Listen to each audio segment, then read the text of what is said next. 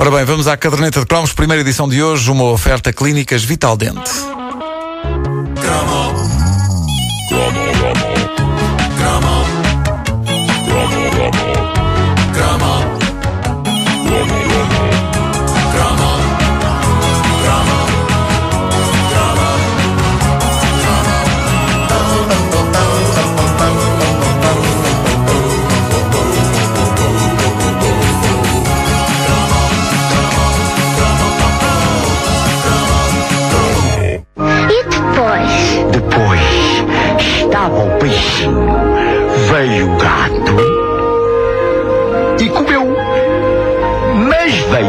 Veio o cão e o gato teve de se esconder.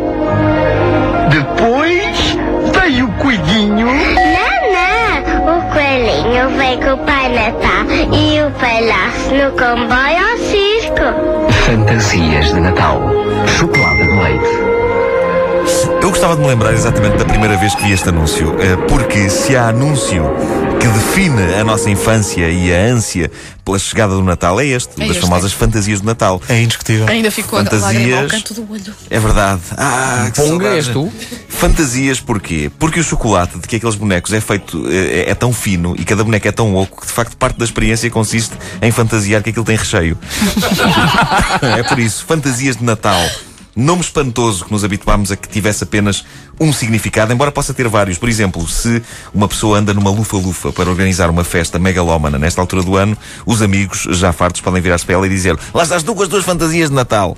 Exato, pode, Pode ser. pode ser Ou então, fantasias de Natal pode simplesmente ser o que um casal concretiza na noite de 24, depois já toda a gente se ir embora, eh, à altura em que ela se veste de bem Natal e ele de duende maroto. Deixa-me só dizer que ainda Isso bem também que é uma é depois fantasia de pessoas Natal. irem embora. Dura- Durante seria um, Não. um pouco inquietante. Era capaz de ser um bocado desagradável. Mas falemos das fantasias de Natal clássicas de chocolatas que assinalavam a chegada de mais um Natal com um anúncio que, se não estou em erro, ainda pôde ser visto muitos anos desde a sua estreia, eh, tornando-se uma espécie de aviso da chegada da época natalícia. Quem estivesse distraído já sabia que assim que o reclame das fantasias de Natal começava a aparecer nas emissões da RTP, tinha de começar a pensar em levantar o rabo do sofá e em ir comprar presentes. Mas para uma criança, este anúncio era mais do que isso. Este anúncio tornava oficial a época da magia, da alegria e do pedinchanço. Ah, Era, O pedir chance, sobretudo. era a boa nova. Este anúncio era a boa nova, era a estrela de Belém.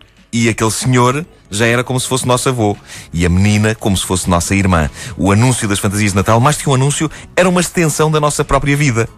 E então o que é que temos aqui? Temos um senhor idoso, mas vigoroso, pendurando enfeites numa árvore de Natal. Idoso, mas vigoroso. Ah, sim, não atenção, está, não está. há um- Não é um um- idoso no sentido. Ai, não, é um idoso ali. Repara Sim, que senhor. o, o anúncio Sim, é tão, o anúncio é tão vintage que a árvore de Natal é um pinheiro a sério. É verdade, é é verdade. uma a, coisa a árvore de. Natal é, um é sério, frondosa, é frondosa e é muito decorada. E digo-vos que todos os anos o meu objetivo ao montar a árvore na minha casa era que ela ficasse pelo menos tão espetacular como a da casa da menina e do avô das fantasias de Natal. Raras vezes consegui, já que durante muitos anos nós comprávamos o clássico pinheiro de Natal português, geralmente consistindo numa ramada muito mal enjorcada de árvore, eh, vendida no meio da rua e gerando por vezes alguma competitividade entre compradores na busca pela árvore, perdão, pelo galho mais compostinho. Eh, competitividade e quase pancadaria. Via uma vez eh, estas Por árvores. causa do pinheiro de Natal? Sim, sim, sim. É, é, estas, estas árvores geravam às vezes grande tensão entre as pessoas para encontrar aquela que se parecia mais com uma árvore Com o abeto, Natal. o chamado abeto.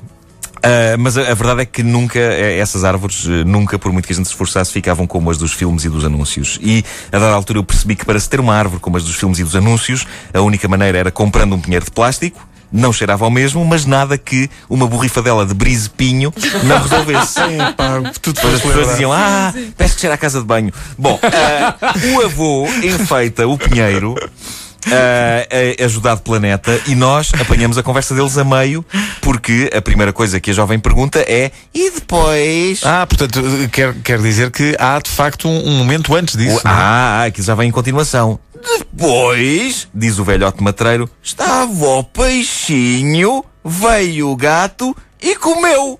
E o idoso, para grande consternação da menina, enfarda o peixinho com uma velocidade tal que por momentos julgamos que o vai fazer com a prata e tudo. e o idoso continua. Mas veio o cão e o gato teve de se esconder. E pumba. E nesta altura o senhor enfarda a fantasia de Natal em forma de gato, começando a perceber-se de onde vem a proeminente barriga que o senhor ostenta e ficando também no ar a suspeita sobre os seus níveis de colesterol. E o senhor continua. Depois veio o coelhinho. E aqui ele é interrompido pela menina que diz: Não, não, o coelhinho veio com o Pai Natal e o palhaço no comboio ao circo. E nunca mais voltamos a ver a cara do idoso no anúncio, e com grande pena minha, porque sempre quis ver a expressão de Ah, raça da miúda que com esta é que me lixou. E o homem, de certeza que devia ter nesse instante em que vê desaparecerem nas mãos dela e no comboio logo três figuras que ele podia perfeitamente ter enfardado se tivesse sido mais esperto. E porquê é que não foi esperto? Porquê é que não foi esperto? Passados, passados todos estes anos eu percebo porquê. Analisemos a Sagrada Escritura do anúncio das fantasias de Natal. No princípio era o peixinho.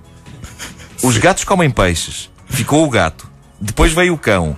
Os cães atacam gatos. Ficou o cão.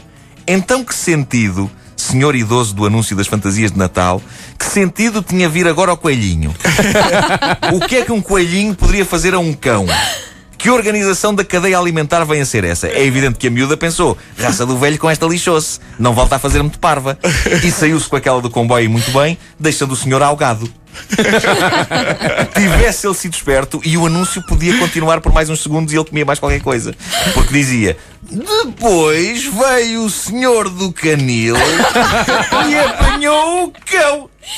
Depois veio um indivíduo que era o dono do cão e matou o senhor do canil. Depois veio o leão e comeu o dono do cão. Depois veio a caçadora e matou o leão. Depois veio o namorado da caçadora e comeu-a. E não me venham dizer que não havia estas figuras nas fantasias de Natal. Eu lembro-me que havia quase toda a espécie de seres humanos nas fantasias. E além disso, se o idoso fosse rápido a comer os chocolates, a miúda nem percebia que a caçadora era uma rena, senhores. Muito bom. É a minha tese. Eu gosto, Era- gosto, gosto, gosto de imaginar um chocolate com a forma do senhor do canil. Pessoal da Nestlé, vocês andam a dormir. A caderneta de cromos é uma Nestlé ou era oferta... Imperial? Agora estou na dúvida. Não sei. Que é Nestlé. Eu sei Olha, que que eu acho que era vende, Imperial. eu já- eu Não, não é isto Imperial, Imperial é cerveja, tá- estás a confundir tudo. Pois é, Parece o velho. Não. A caderneta de cromos é uma oferta. É uma oferta das clínicas Vital Dente.